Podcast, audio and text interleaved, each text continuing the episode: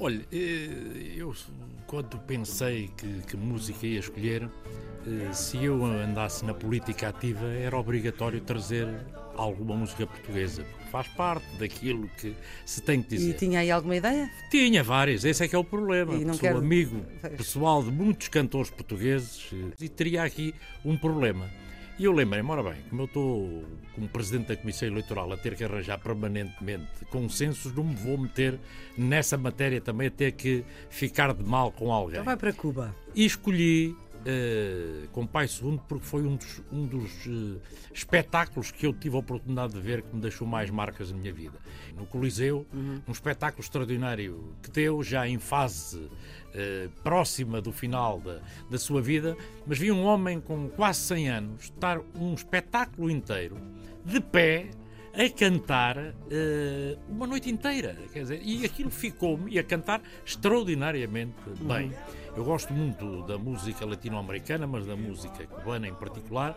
E Sampaio II e Compai II ficou, ficou para mim como Sampaio uma, primeiro. marca, como uma marca extraordinária. Adoro a música do, do, do, do, do Compai II e, e a música cubana e latino-americana na generalidade. Jorge Coelho, à Antena 1, a 11 de setembro de 2014. Vamos ouvir com Pai Segundo no final desta Geometria Variável.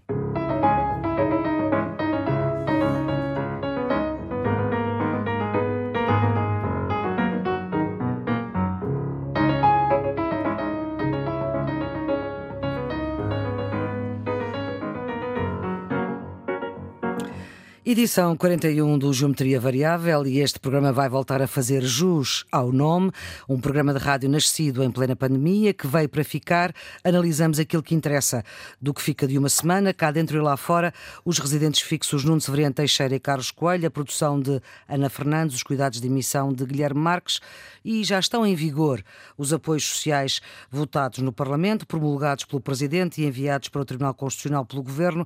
Na nossa conversa prospectiva na semana passada, já depois da gravação eh, que fazemos sempre à quinta-feira, pensava-se assim. Mas alguém ontem disse que o Marcelo político ganhou a Marcelo constitucionalista. Claro, E, é isso mesmo. e é clarinho. Eu acho que para o espaço político do Presidente da República, uma coisa deste género era necessária. Era necessário um ato eh, em que ele provasse que não está sempre do lado do governo. Porque a acusação que lhe fazem é que tudo aquilo que o governo Costa quer, ele diz que sim. E há, e há, creio eu também, uma interpretação extensiva não é, que o Presidente sempre tem feito dos seus poderes. E vai, esti- vai esticando, não é? Digamos assim, até ao limite da constitucionalidade possível. Porque isto é uma coisa de executivo. Então é uma decisão executiva, quase. Da semana passada para cá, o que é que se passou? O Presidente da República assumiu um novo conceito da magistratura de influência, que é o da magistratura de salvaguarda preventiva de orçamentos futuros. O Primeiro-Ministro assumiu divergência, mas sem beliscar a relação pessoal e institucional. A Ministra da Pasta concedeu que havia atrasos na chegada dos apoios sociais às pessoas eh, que já tinham sido decididos pelo Governo, mas que estes novos apoios sociais eram injustos e perversos porque não tinham em conta a lógica da segurança social, que é só recebe quem contribui.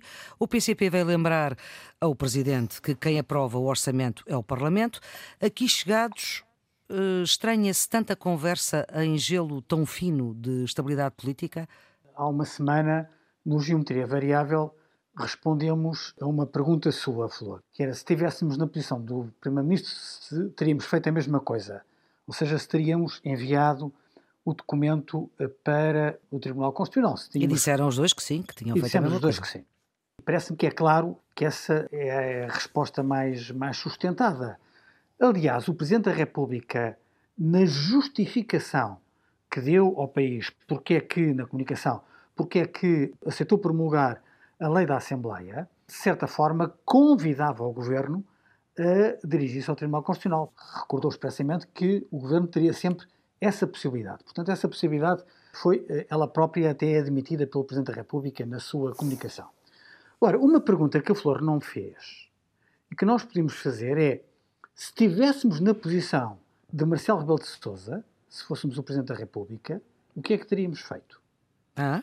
Teríamos promulgado a lei como ele fez, teríamos feito veto político ou teríamos enviado para o Tribunal Constitucional perante dúvidas relativamente à constitucionalidade da lei da Assembleia. Carlos, o que é que tinha feito? Pois, eu já pensei nisso, porque, porque isto é, é um esforço de honestidade intelectual, não é? E caí em mim a pensar que se calhar teria feito a mesma coisa que Marcelo. Já agora. Nuno, o que é que o Nuno teria feito? Eu teria mandado para o Tribunal Constitucional. E exerceria a prerrogativa que o Presidente tem. Exatamente. E porquê é que eu admito que pudesse ter feito? Porque eu acho que é daquelas coisas na política, como na vida, em que os atores têm caminhos diferentes e os caminhos não são convergentes. Isto é, hum. nesta matéria, aquilo que se esperava do Presidente da República é de facto um percurso diferente daquilo que se espera do Primeiro-Ministro. Portanto, na vida como na política, não temos que estar sempre, nem todos de acordo, nem todos a cruzar o mesmo espaço. E há algumas razões que levam o Presidente da República para tomar a decisão que tomou. Primeiro, face ao momento, há necessidade de subscrever a adoção de medidas complementares para uhum. apoiar as pessoas que estão abrangidas pela pandemia. Segundo, a ideia de que há folga orçamental. Terceiro, já havia um precedente no Orçamento de Estado anterior que tornava, sob o ponto de vista financeiro, se calhar menos gravosa esta alteração. Quarto, a questão de natureza política, que no início do segundo mandato o Presidente da República queria estabelecer que não estava acorrentado permanentemente ao Governo e ao Primeiro-Ministro, mas que tinha um espaço próprio e que ele era o hábito do jogo. E depois eu acho que é genuína a explicação que ele deu, queria evitar mais tensão política entre o Governo e a Assembleia de certa forma, impedir que eh, houvesse mais dificuldades para os próximos orçamentos de Estado. Ora, todos estes argumentos somados podem justificar o ato político de promulgar a lei da Assembleia da República e confrontarmos objetivamente com a circunstância de aquilo que o Presidente da República podia fazer e se calhar devia fazer, não era concordante com aquilo que o Primeiro-Ministro desejava e, portanto, estavam em caminhos diferentes. Era necessário tanta conversa depois das decisões tomadas? Pois esse é justamente o ponto que eu acho que não. Nós tínhamos tratado aqui na semana passada deste, deste assunto. Há dois desenvolvimentos significativos. É? Há a entrevista da Ministra do Trabalho, explicando que os apoios sociais seriam injustos porque enfim, uhum. conferiam o mesmo benefício a quem tinha níveis de contribuição também diferentes. De contribuição muito diferentes. E por outro lado, o presidente que disse que é o direito que serve a política e não uhum. a política que serve o direito, o que, obviamente, na sua posição de Presidente da República, ele está como político e não como constitucionalista, e que o seu objetivo era incentivar o diálogo, a concertação política, com vista a cautelar o próximo orçamento e, portanto, a estabilidade política, que é, obviamente, uma das suas funções. E, desse ponto de vista, eu compreendo a ponderação que o Presidente faz e, enfim, a decisão que toma, embora eu, como me perguntou, apesar de tudo ponderado, tivesse talvez tomado outra, outra posição de enviar para o Tribunal Constitucional. Mas a sua pergunta é faz todo o sentido. Ou seja, isto é uma glosa sobre um mote que já falámos, não é? E, portanto, não há, do meu ponto de vista, nada substancialmente novo. Sim, mas há um presidente que lembra que promulgou um orçamento inconstitucional porque tinha mais despesa do que receita. Mais despesa do que receita. Mas vamos lá, quer dizer, do ponto de vista político, eu aí estou de acordo com o que o Carlos estava a dizer há pouco, estes apoios sociais são apoios necessários, digamos, sim. no contexto em que nós estamos. Vamos lá ver, Portugal teve uma recessão económica de quase 8%, 7,6% do PIB. Nós sabemos o que é que se está a passar com as moratórias do crédito. Nós sabemos que eh, Portugal foi dos países que, no contexto europeu, teve menos apoios sociais. É o terceiro têm menos apoios sociais. E mais, aqueles que são mais prejudicados foram impedidos de trabalhar e, portanto, de ter o seu uhum. rendimento, foram-no porque não podem trabalhar para proteger a saúde pública, a nossa saúde. Portanto, nesse sentido, eu acho que é socialmente justo e compreendo Mas essa a questão posição. é o impacto agora, político agora. Agora, a questão põe-se agora no plano constitucional. O que é que é substantivo no plano constitucional? Para que é que serve a lei tal norma travão? Para duas coisas, basicamente. Serve para controlar a despesa e, portanto, para assegurar uma segurança orçamental e serve para uma outra coisa que não é de natureza orçamental, é de natureza essencialmente política, de accountability, de responsabilização política do governo, que é dizer o seguinte: o governo é responsável pela execução do orçamento, mas precisamente porque ele tem essa competência exclusiva, é responsabilizado politicamente por ela. Ora, vamos ver, as duas questões. Tem-se discutido se havia folga ou não havia folga. O próprio ministro, o próprio das Finanças ministro, diz que há. João Leão disse que poderia ser acomodado, digamos. E, portanto, aí, eventualmente, se não se ultrapassasse o teto da despesa, eventualmente a execução poderia fazer. Mas não, para mim não é aí que está o problema. É um problema de accountability, é um problema de responsabilização política. Sim, Pode mas estamos um em governo, estado de emergência, pode, estamos sim, em pandemia, portanto estamos num Maria estado, Flor. não estamos em normalidade. não estamos em normalidade, mas pode um governo que não tem controle sobre a execução do seu orçamento ser politicamente responsável por isto? E abre ou não isto um precedente para outras situações daqui para a frente? É nesse sentido que eu acho que a Constituição é um garante. E, portanto, eu gostaria de ter a confiança, o conforto constitucional de que estava a fazer bem, percebe? Mas, mas volta àquela minha pergunta do outro dia, mas porquê é que não se fez isto na sede própria que era as alterações ao orçamento? É isso que eu acho que é a questão central. E para a qual eu não tenho resposta. Não... Claramente, nesta matéria, os caminhos não são coincidentes entre aquilo que o Presidente decidiu e aquilo que o Primeiro-Ministro desejava. Isto pode ser um epifenómeno. Isto pode ser um epifenómeno. Pode não ter nenhuma consequência. Ou pode acentuar um percurso em que cada um deles tem posições diferentes. Só o futuro dirá. Nenhum de nós tem a bola de cristal para saber eh, o que é que vai ser. Eu diria, portanto, que a consequência política deste desentendimento depende muito dos agentes. Se eles querem dar mais importância a isto ou menos importância. Bem, eu acho estão que, a dar muita, porque não se calam com isto, não é? Eu acho que são ainda as ondas de choque das decisões. É cedo para dizer se isto traduz um envenenamento na relação entre os dois.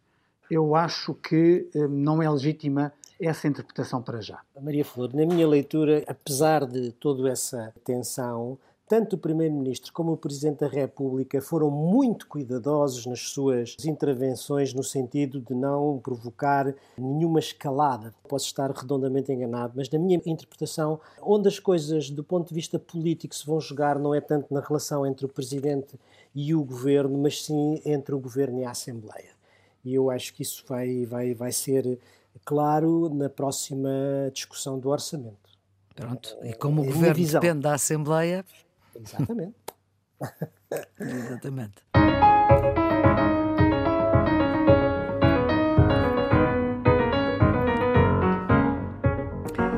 Passaram 10 anos da Troika em Portugal por causa da crise das dívidas soberanas. Ficou claro que, sobretudo na legislação laboral, há muita coisa que ainda está, mas agora o interessante será olhar para a atitude da União nestas duas crises.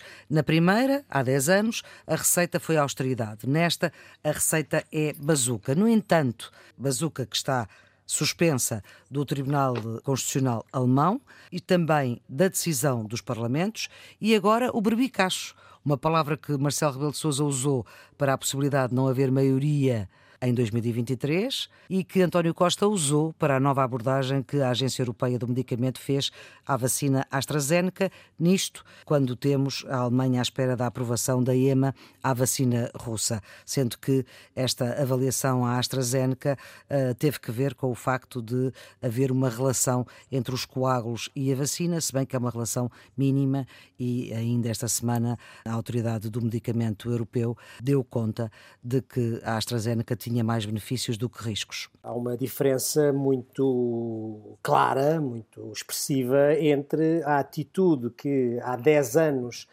a União Europeia, mas não foi só a União Europeia, o Fundo Monetário Internacional também, tiveram relativamente à crise do euro e a posição que a União Europeia, e em certo sentido também já houve declarações do Fundo Monetário Internacional nesse sentido, relativamente à crise pandémica. Felizmente, parece-me que aprenderam a lição retiraram as lições daquilo que foi a experiência da crise do euro. Vamos lá ver. Na crise do euro, como é que a União Europeia reagiu? Reagiu a partir de uma ética calvinista que dividiu os europeus entre os santos e os pecadores.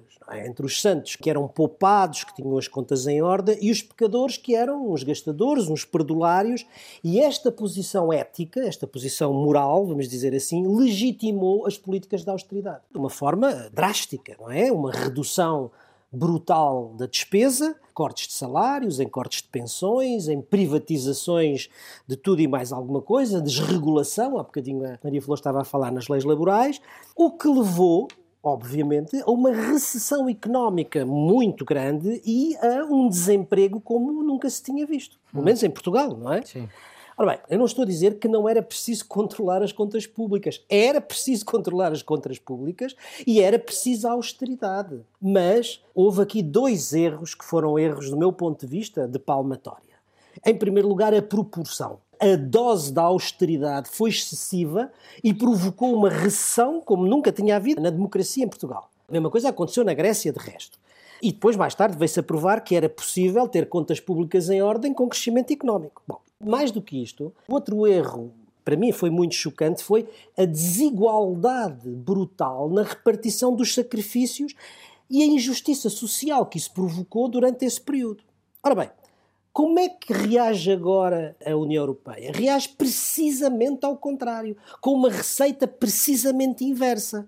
Primeiro, não havia possibilidade de ter aqui uma ética calvinista que separasse santos e pecadores, porque não era possível, porque a pandemia afeta toda a gente e era essa a razão, não é? E, portanto, aliás, com a senhora Merkel, que da outra vez tinha liderado o processo austeritário, a liderar agora o processo contrário. O que é que aconteceu? Flexibilização do Pacto de Estabilidade e Crescimento. Hum. Permitir aos países que se endividem mais. Era precisamente o contrário do que aconteceu na crise do euro. Segundo, não lhe chamemos mutualizar a dívida, mas vamos dizer de outra maneira, permitir à, à União contrair uma dívida que é financiada comum. E depois injetar o dinheiro na economia, que foi tudo o que não se quis fazer da outra vez. Para quê? Para provocar crescimento económico e para evitar o desemprego. E até há o e... FMI que quer taxar as grandes fortunas as, e as os grandes... salários mais altos Exa agora. Exatamente. Portanto, Maria Flor, é receita completamente ao contrário. Felizmente, do meu ponto de vista. Agora, qual é o nosso problema em termos europeus? Foi aquele que a Maria Flor há bocadinho referiu, que é a morosidade do processo até conseguirmos que esse dinheiro entre na economia. E aí temos o problema das ratificações, que já outro dia falámos, uhum. e o problema do Tribunal Constitucional Federal Alemão, que não sabemos ainda qual é o desfecho. Eu concordo relativamente à questão da proporção. Isto é, aquilo que aconteceu no início da intervenção da Troika foi, como aliás foi reconhecido por alguns responsáveis do FMI, excessivo. Houve um conjunto de medidas e de pressões que muitos depois vieram a confessar que talvez não tenham sido os instrumentos mais adequados. Mas bastante mais tarde. Mais tarde, com certeza. E o Nuno tem razão quando diz que o que nós estamos a assistir da parte da União Europeia é uma mudança completa de registro. Neste momento, o que a União está a dizer aos Estados é, é gastem, invistam. Agora, não é apenas a União Europeia. Nós estamos a assistir a isso no mundo inteiro. De uma forma geral, está a reagir a este momento de pandemia com os mesmos tipos de instrumento. Vemos isso nos americanos, nos asiáticos. Há uma grande preocupação de alimentar a máquina económica e garantir que as sociedades não se deixam bloquear com os efeitos perversos da crise económica que está associada à pandemia. Em segundo lugar, estamos perante uma circunstância de desigualdade, aliás, um termo também referido pelo Nuno, mas uma desigualdade entre os Estados-membros. Porque se é verdade, como ele diz, que todas as decisões europeias vão no sentido de permitir aos Estados-membros que se endividam mais, a verdade é que quem estava menos endividado tem mais Hipóteses. capacidade de uhum. aproveitar essa folga Exato do que quem já estava com a corda pela garganta, por assim dizer, não é? Hum. E isso justifica, a meu ver, a prudência da atitude do governo e do primeiro-ministro de, nas ajudas europeias, olhar para aquilo que é fundo perdido e ser muito mais relutante no que diz respeito à abertura das verbas para empréstimos. E porquê? Porque nós estamos perante uma subida muito grande da dívida pública portuguesa, atingiu um novo recorde, mais de 274 mil milhões de euros. Para nós termos uma ideia da relação entre a dívida e a riqueza produzida, o produto, há pouco mais de 10 anos, em 2008, em 2008 a nossa dívida pública representava 75%, 75, 75 do produto. Em 2010 já era 100%. E nós agora estamos no máximo. Estamos em 133,6 a 134. Repare, 134 é quase o dobro dos 75 claro. em números redondos. Portanto, nós, num espaço de 13 anos, duplicamos a nossa dívida em termos de percentagem face ao produto.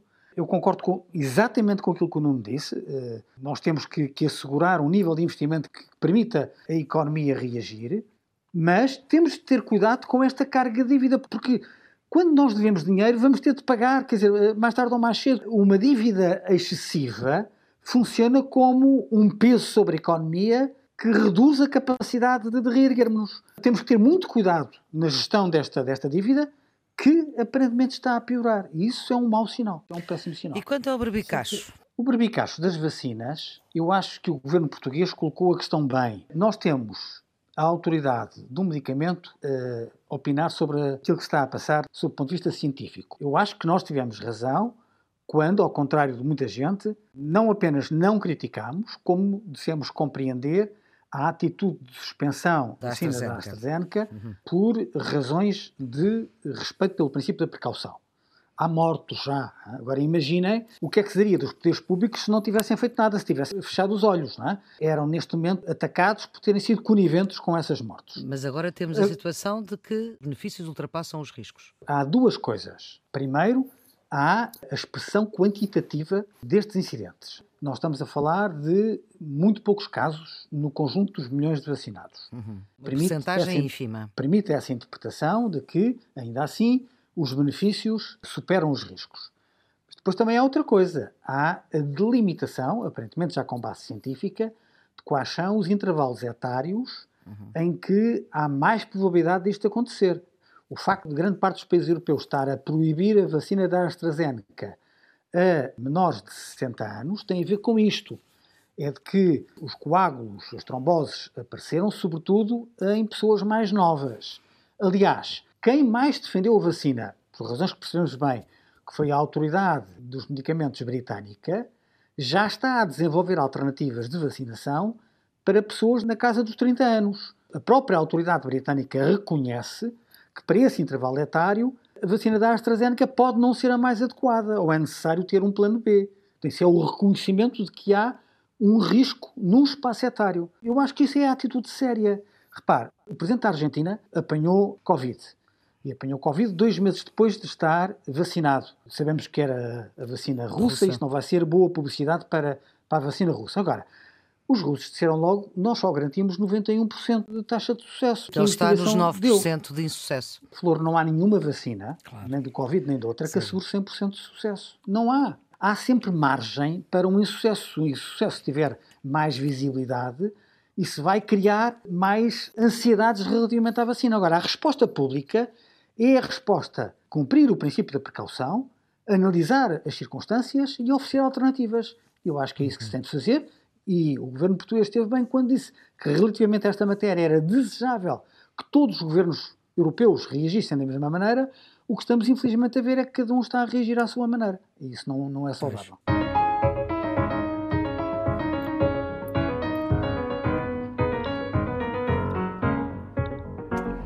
Faz agora 60 anos e, como um discurso, começa uma guerra. Se é precisa uma explicação para o facto de assumir a pasta da Defesa Nacional, mesmo antes da remodelação do governo que se verificará a seguir, a explicação pode concretizar-se numa palavra e essa é Angola. Pareceu que a concentração de poderes da Presidência do Conselho e da Defesa Nacional, bem como a alteração de alguns altos postos no setor das Forças Armadas, facilitaria e abreviaria as providências necessárias para a defesa eficaz da província e a garantia da vida, do trabalho e do sossego das populações. Andar rapidamente e em força é o objetivo que vai pôr à prova a nossa capacidade de decisão.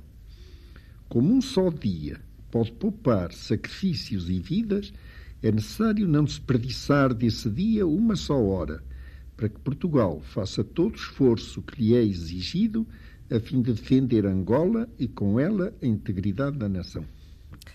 Não é disso que vamos falar, mas é interessante que Salazar pré-anuncia uma remodelação governamental que fará mais tarde. Mas bom, estamos no ano de 61, é o Annus Horribilis, de que já falámos aqui no Geometria Variável, até com o assalto ao navio Santa Maria. Nuno, mas é o ano em que tudo acontece neste regime até o início da Guerra Colonial. O ano 61 foi o ano-chave. Foi o ano-chave no regime do Estado Novo. Alguns dizem, Maria de Flor também disse, que era o Annus Horribilis começa com o assalto ao Santa Maria e termina com a revolta de Beja. Portanto, é um ano em que tudo acontece. Mas aquilo que é essencial é que o ano de 61 é, é o momento histórico em que se torna muito claro que a questão colonial não era apenas a questão colonial. Ou seja, a questão colonial era a questão do regime do Estado Novo e que o destino do Império Africano estava intimamente ligado ao destino do Estado Novo e do regime autoritário e vice-versa. Este anúncio do professor Salazar é a sua resposta ao chamado golpe militar de Botelho Muniz, que tinha acontecido imediatamente antes. Do, do que é que se tratava? Desde 1955, quando Portugal entra nas Nações Unidas, que há um embate com um espírito anticolonialista, não alinhado, sobretudo na Assembleia Geral das Nações Unidas, mas era um embate político, ideológico, diplomático. O ano de 61 é um embate militar, a sério, no terreno. Porque começa em Angola e depois, no final do ano, com a invasão da União Indiana na, na chamada Índia Portuguesa em todo esse fenómeno, o que é significativo é justamente essa tentativa de golpe de Estado do general Botelho Muniz, que era o ministro da Defesa, que o professor Salazar diz que vai, que vai mudar. Vai substituir. Ora, é isso que é interessante. Este golpe não cai do céu. É, é um golpe que é para derrubar Salazar, dizia-se que para colocar no poder Marcelo Caetano, mas tinha um objetivo claríssimo, que era acabar com a questão militar na guerra e encontrar uma solução negociada para a descolonização. Portanto, é isso, que, Salazar é, não queria. é isso que se falha, é isso que Salazar não queria e, portanto, substituiu o Botelho Muniz. Mas há uma coisa muito curiosa, é que qual é o contexto disto? O que é que este golpe significa? É que desde os anos 50, portanto, quando Portugal entra na NATO, há uma geração de jovens militares que vão para os Estados Unidos ser formados na NATO. Hum. E essa gente não só ganha outro ah. tipo de pensamento estratégico, como percebe que há outros funcionamentos dos sistemas políticos. E, sobretudo... e são esses jovens militares que estão à roda de Botelho Muniz e informam o Botelho Muniz. E quando o golpe falha, isto por acaso é interessante, quando o golpe falha, que era um golpe que estava mais ou menos articulado com, com os Estados Unidos, a embaixada americana em Portugal manda um telegrama para Washington a dizer: bem, agora o general Botelho Muniz já está fora, mas há ali um jovem coronel que pode ser o nosso futuro interlocutor. Esse jovem coronel chamava-se Francisco da Costa Gomes. Ora, que ele era um homem dos americanos, afinal. Muito, era um homem muito dos interessante, americanos. Claro. Muito interessante.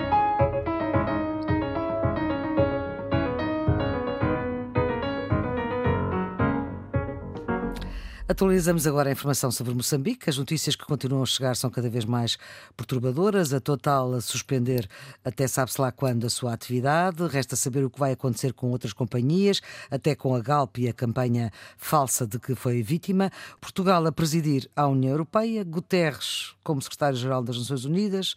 Temos a CPLP. Parece que há uma impotência coletiva. Esta semana houve a Cimeira da Comunidade de Desenvolvimento da África Austral e o presidente Botsuana tornou a defender uma resposta coletiva. Ele diz, e cito, os ataques terroristas no norte de Moçambique são uma ameaça a toda a região da África Austral e por isso precisamos de uma resposta coletiva. Esta ideia foi, em Moçambique, eh, sublinhada pelo presidente da RENAM, o Sufo Nomad, apelou ao governo moçambicano para pedir ajuda à comunidade internacional no combate ao terrorismo que está a afetar Moçambique. E nós vemos o presidente moçambicano, Filipe Nyusi, a continuar na mesma tecla, a dizer que o combate aos grupos armados deve ser feito pelos moçambicanos. E com a fraseologia mais rebuscada da política diplomática, a dizer, e passo a citar, o nosso governo já manifestou perante a comunidade internacional as necessidades para o combate ao terrorismo e estas necessidades estão a ser avaliadas. E acaba a citação. Ou seja, ele não quer objetivamente que haja envolvimento de eh, tropas, uhum. tropas eh, que não sejam de Moçambique neste combate. A Amnistia Internacional continua a insinuar que isto é para permitir violação de direitos humanos. O presidente de Moçambique esta semana fez uma declaração que não é verdade, ia dizer que uhum. irá responsabilizar qualquer agente público que viola direitos humanos eh, no combate eh, ao terrorismo, mas a verdade é que continuamos no mesmo impasse que estamos a analisar no geometria variável há meses esta parte. Moçambique uhum. não está a ser capaz, sob o ponto de vista militar, sob o ponto de vista da eficácia no terreno, de conter esta ameaça, embora tenha recuperado o controle da cidade de Palma, mas objetivamente continua, por razões de soberania nacional, talvez de recear a intromissão dos vizinhos, recusar uma ajuda internacional musculada. Isto é um impasse. Assim não, não se vai resolver o problema. E a CPLP aqui no meio, zero. Mas não é só CPLP, repare que hum. a Commonwealth também, e nós não Sim. nos podemos esquecer e que Moçambique, Moçambique também faz parte. É, é parte da Commonwealth.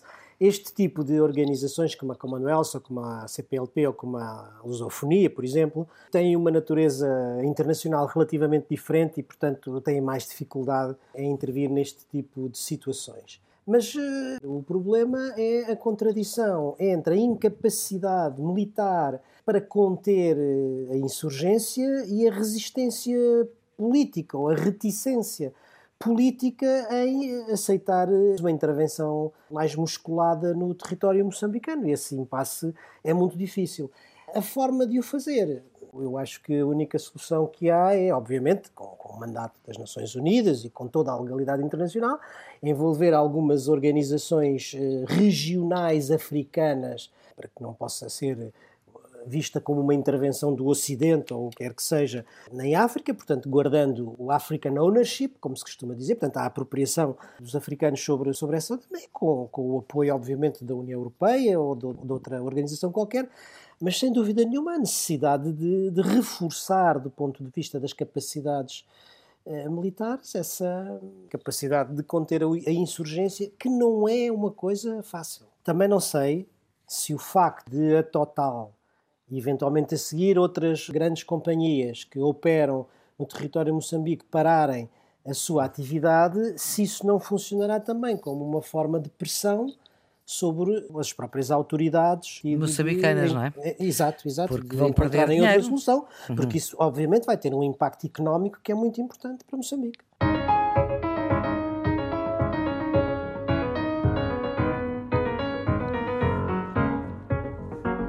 A 21 de novembro de 2014, há quase sete anos, o antigo Primeiro-Ministro José Sócrates foi preso preventivamente, esteve preso durante 11 meses, foi libertado à espera da decisão que vai ser conhecida uh, esta sexta-feira, ao fim da tarde. Se o juiz Ivo Rosa leva o caso a julgamento, a Operação Marquês, mais de 5 mil folhas, 189 crimes imputados, 28 arguídos, Há vários arguídos, entre eles José Sócrates e Ricardo Salgado.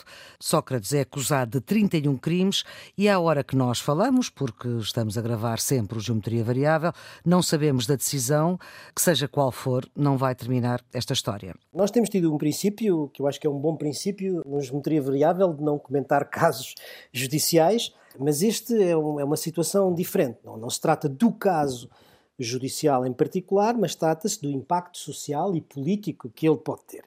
Tem havido, deve dizer-se, em outros países, casos com uma grande dimensão, com grande impacto político. Em Portugal, eu devo dizer que eh, não creio que tenha havido outro caso com a dimensão, com a complexidade, com o peso, quer judicial, quer político, deste caso, pelo menos durante a democracia. Lembro-me do caso das FP25, o caso Casa Pia, no Estado Novo houve dois casos, a célebre burla Alves dos Reis e depois já mais no final do regime o caso dos Balerros, um escândalo enorme, mas não tinham a mesma natureza. Este é de facto um caso que tem um enorme impacto. Conheço bem o que é o sistema de segurança interna, o sistema de defesa, estudei a questão externa, mas não conheço suficientemente o sistema judicial.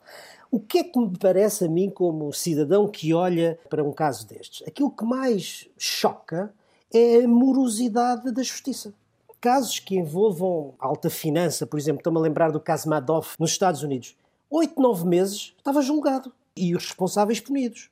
Nós tivemos na Europa vários, o último, lembro o Sarkozy, eh, dois anos, não chegou a três anos. É um caso que desde o início leva praticamente sete anos. E já ouvi alguns especialistas dizerem que se forem usados todos os recursos possíveis, isto pode durar até 2036. Ora, isto não é, é aceitável. Não é aceitável nem para os envolvidos, nem para a sociedade.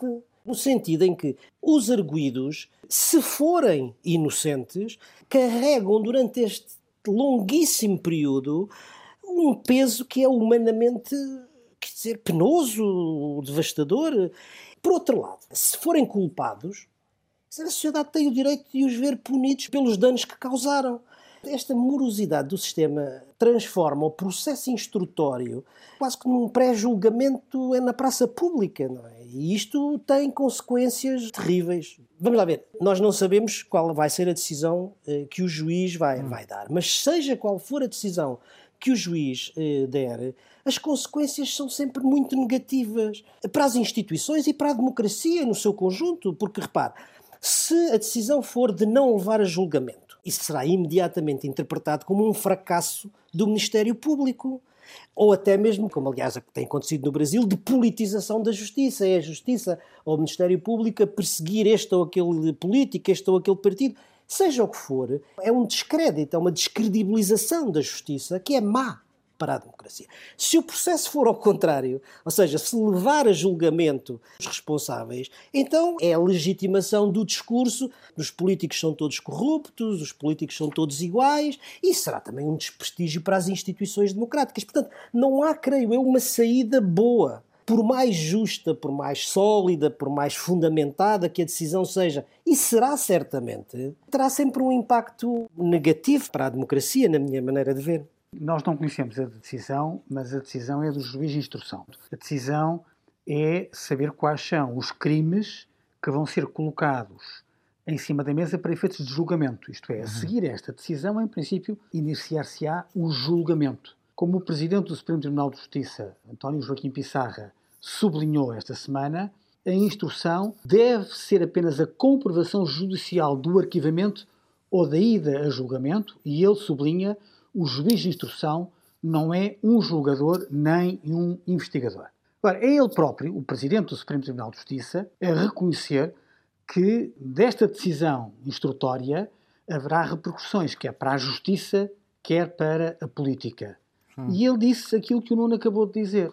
Ele diz que é incompreensível o tempo excessivo de investigação e da instrução destes megaprocessos criminais e fez, formulou um conjunto de sugestões para tornar mais breve este processo. Até acabar estamos, com o Ticão, não é? Além de criticar uh, a existência do Ticão. Estas uh, declarações do Presidente do Supremo Tribunal de Justiça parecem-me perfeitamente responsáveis e adequadas. Eu revejo-me nelas e, portanto, enquanto não conhecemos a decisão do juiz, que em qualquer circunstância também pode ser recorrível, portanto, ele pode tomar decisões uhum. que sejam objeto de recurso para a relação eh, isto pode nem sequer terminar agora.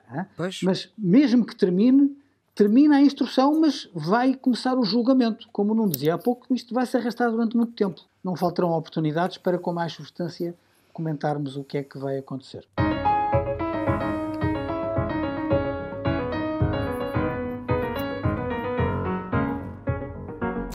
Vamos para os redondos, bicudos e quadrados. Redondos, Nuno? O meu redondo vai para os progressos nas conversações sobre o acordo nuclear do Irão. No retomar das negociações em Viena sobre o acordo nuclear iraniano, há uma novidade que é politicamente significativa e que é muito promissora. É que desde a administração Trump, pela primeira vez, depois de ter havido negociações indiretas, os Estados Unidos vão regressar à mesa das negociações com todos os outros parceiros. É um bom pronúncio para travar a proliferação nuclear. O meu redondo vai para Joe Biden, o presidente norte-americano, revogou a ordem executiva presidencial de Trump que punia juízes do Tribunal Penal Internacional. Aplicava sanções económicas, restrição de vistos para juízes que estavam a analisar e investigar abusos de soldados norte-americanos no Afeganistão e acusações de estrutura da CIA. Eu teria desejado que Biden tivesse ido mais longe, mas em qualquer circunstância, a decisão de cessar esta ordem presidencial de Trump é um bom sinal no respeito pela lei internacional e contra a impunidade. Quadrado? O quadrado vai para a vacina da AstraZeneca. Apesar da Agência Europeia do Medicamento dizer que os benefícios superam os riscos, não foi possível dizer que não há relação entre a vacina e o aparecimento dos coágulos sanguíneos e vários países continuam a impor restrições, sobretudo de natureza etária, a grupos particulares. Apesar da necessidade que existe de vacinas, a confiança na vacina da AstraZeneca está definitivamente afetada e isso é, é algo que não é bom. Carlos? O meu quadrado também tem a ver com as vacinas, eh, concordo com aquilo que o Nuno acabou de dizer e acrescentava uma vez mais que era desejável que houvesse dos Estados-membros da União uma resposta em conjunto a este problema das vacinas e não cada um fazer o que quer, mas gostaria de sublinhar a decisão do Tribunal Europeu dos Direitos Humanos que considera que a vacinação obrigatória é necessária numa sociedade democrática. Isto foi um caso que foi colocado por pais uhum. de crianças da República Checa. As crianças foram rejeitadas nas creches porque não estavam vacinadas, puseram em questão a obrigatoriedade da vacina. Pois bem, o Tribunal de Estrasburgo vem dizer que a vacinação obrigatória pode ser necessária numa sociedade democrática e, portanto, é perfeitamente justificada. Bicudos. O meu bicudo vai para o Sufagate na visita da União Europeia à Turquia. Não sei o que é que é mais grave. Se é a deselegância protocolar do Erdogan de não conceder um lugar a Ursula von der Leyen igual ao seu lugar e ao lugar de Charles Michel, se é a deselegância do Charles Michel de sentar-se ao lado de Erdogan e não se sentar ao lado de Ursula von der Leyen. Fica, na minha maneira de ver, a suspeita de que se trata de uma atitude machista depois das críticas da União Europeia à saída da Turquia da Convenção de Istambul sobre a violência contra as mulheres. Exatamente. Fica a certeza de mais uma humilhação internacional da União Europeia depois da que Borrell teve na Rússia com Lavrov e fica a exposição pública da clivagem, ou se quiserem, da dessolidariedade institucional na União Europeia. Eu, que sou um europeísta convicto, eh, acho que começa a ser difícil uh, ser europeu em termos internacionais. Eu lembro-me sempre daquela história do Almada Negreiros sobre o Manifesto Anti-Dantas, não é? Se o Dantas é português, eu quero ser espanhol. A mim faz lembrar, se isto é ser europeu, eu quero ser americano. Isto é uma coisa que indigna qualquer pessoa. Carlos. Eu acho que é a primeira vez que o Nuno e eu temos duas coincidências eh, nas figuras geométricas. Primeiro, acentuar o desprezo da liderança turca pelos direitos das mulheres.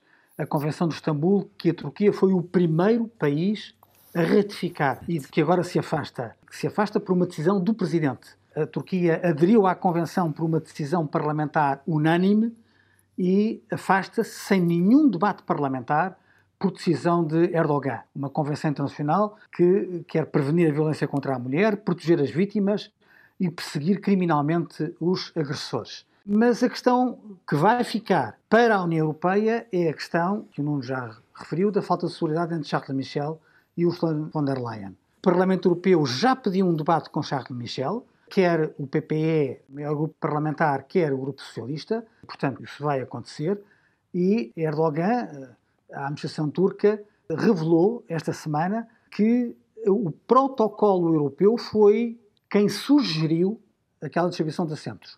O que, a ser verdade, vai colocar Charles Michel numa posição muito delicada e vamos assistir a pedidos de resignação do presidente do Conselho. Vai ser um conflito a seguir nos próximos tempos. Bom, eu se fosse comigo ficava, ficava em pé à espera que me trouxessem uma cadeira. O Acho... Charles Michel podia perfeitamente ter ficado em pé ou podia ter se sentado ao lado de Ursula von der Leyen. É? Com certeza. Deixava... E deixava a cadeira vazia ao lado dela. E deixava a cadeira vazia, porque aí... Ao o, o Carlos deve conhecê-lo. Ao contrário conheci, do pai. Consigo, conheci melhor o pai. Conheci melhor o pois, pai. eu também conheci bem o pai. E o pai não era assim. Entre um e outro... Entre um e outro... Venho odiar a escolha. Venho odiar a escolha. Há, há, aqui um problema de educação, que é assim, uh, estando uma senhora, os homens não se sentam enquanto ela não se sentar. Alguém, não, não sei quem, alguém sugeriu que uh, isto que a Flor estava a dizer, é que como cavalheiro devia ter dado a poltrona à senhora e ele sentava-se no sofá. Portanto, trocava, criava hum. um embaraço sobre Erdogan, porque quem aparecia na fotografia era a Úrsula e o Erdogan, só que a vaidade do Charles Michel não permitia fazer isso. Agora, a questão mais delicada não é essa, é que se os turcos têm razão, Portanto, se isto não é uh, claro. fumo de, de, cobertura, se os turcos têm razão e foi o protocolo europeu, imagino que os turcos se viraram para a malta do, do Charles Michel, que tem o protocolo, e diz: há duas poltronas, uma para o Presidente Erdogan, outra para alguém da União, quem é que se senta nessa cadeira? E a malta do Charles Michel disse: é o Charles Michel. Se isto é verdade, pois. é um brabicacho grande. É um brabicacho grande. Porque a responsabilidade deixa de ser dos turcos e passa claro. a ser da, do Charles Michel.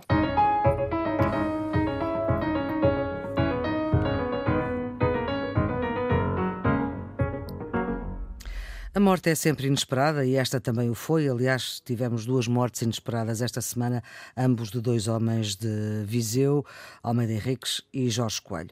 Sobre Jorge Coelho e o seu percurso político, a culpa não pode morrer solteira, quem se mete com o PS leva.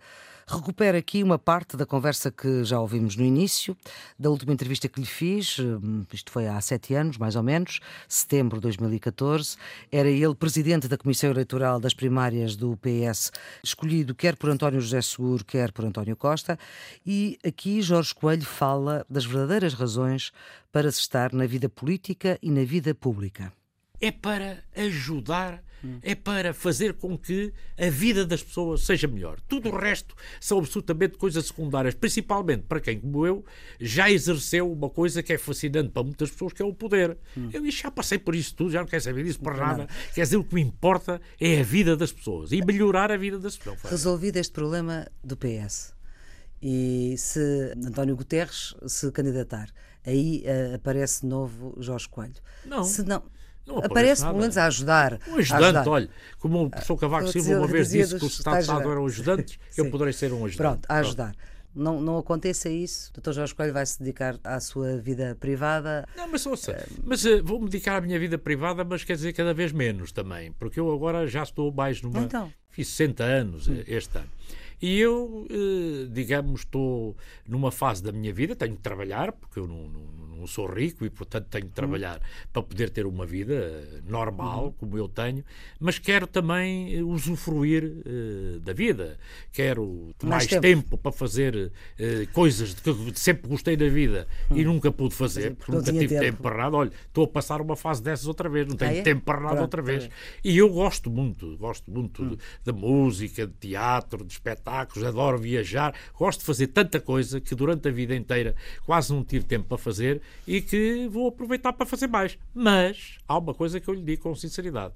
Conforme eu aceitei e com todo o gosto o convite hum. que o António José Seguro me fez para coordenar a Convenção Novo Rumo. Agora convidaram-me para fazer isto. Missões específicas. Contratos a Contratos termo. a termo, eu estou disponível desde que me sinta mobilizado para eles. Fora disso, não. Mas olha, quando há muitos contratos a termo, às vezes vai-se para o quadro. Hum, não é o meu caso. Já saí do quadro e não há, não há qualquer hipótese disso porque até porque sabe uma coisa, eu sou de uma geração que tem a obrigação de criar condições e de ajudar a que as gerações que vêm a seguir tomem conta dos destinos do país. Tem o país muito a ganhar com isso, porque uhum.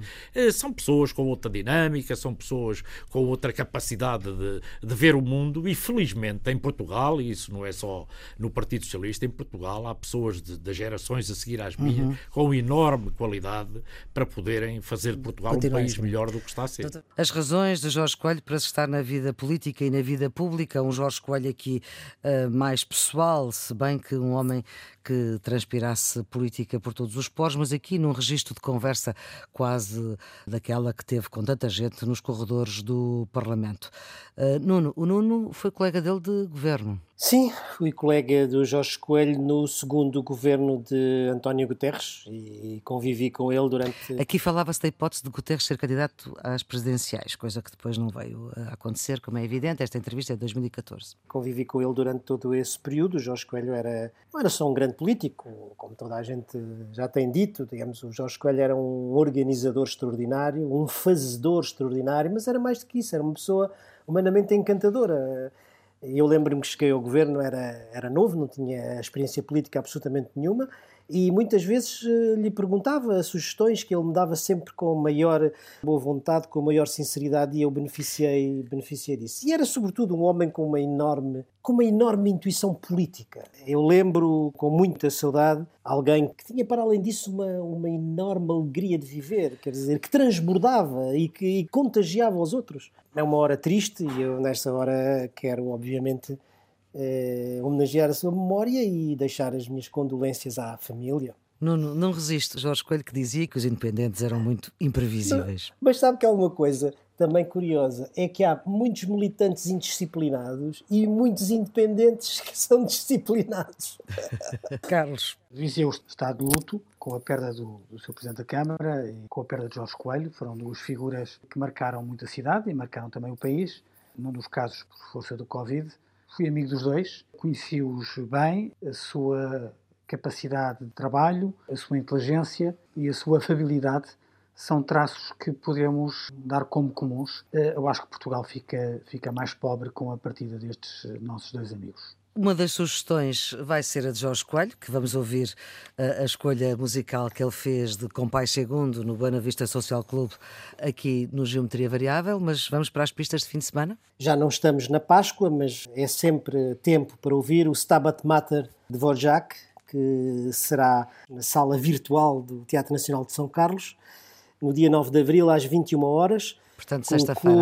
Esta sexta-feira com o coro do Teatro Nacional de São Carlos e a Orquestra Sinfónica Portuguesa. Flor, eu conheci uma revista fantástica chamada Brutéria, publicada pelos jesuítas há mais de 100 anos. É uma revista mensal de grande qualidade. Deixo eh, três aperçus. De janeiro, um artigo muito bom de Raquel Vaz Pinto sobre a perseguição bárbara dos chineses contra os uigures. Em fevereiro, do professor José Carlos Sebra Pereira, um artigo notável sobre Eduardo Lourenço, Trajeto Irónico e Beleza do Espírito, e de março, eh, de Máximo Fagioli, traduzido pelo padre António Júlio Trigueiros, um ensaio fantástico sobre o presidente Joe Biden e o catolicismo. Ficamos então com estas sugestões e já sabemos, com o Compais Segundo, no final deste Geometria Variável, que volta para a semana para falar daquilo que realmente interessa, com o Nuno Severino Teixeira e Carlos Coelho sempre, a produção de Ana Fernandes, os cuidados de emissão de Guilherme Marques, às horas do costume aqui estamos e estamos a qualquer hora em podcast. Tenham uma ótima semana. De para llego a Puerto, voy para Mayarí.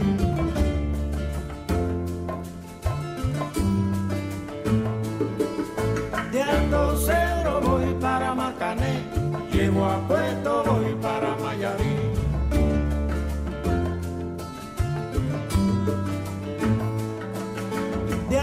Cero voy para Marcané, llego a Puerto,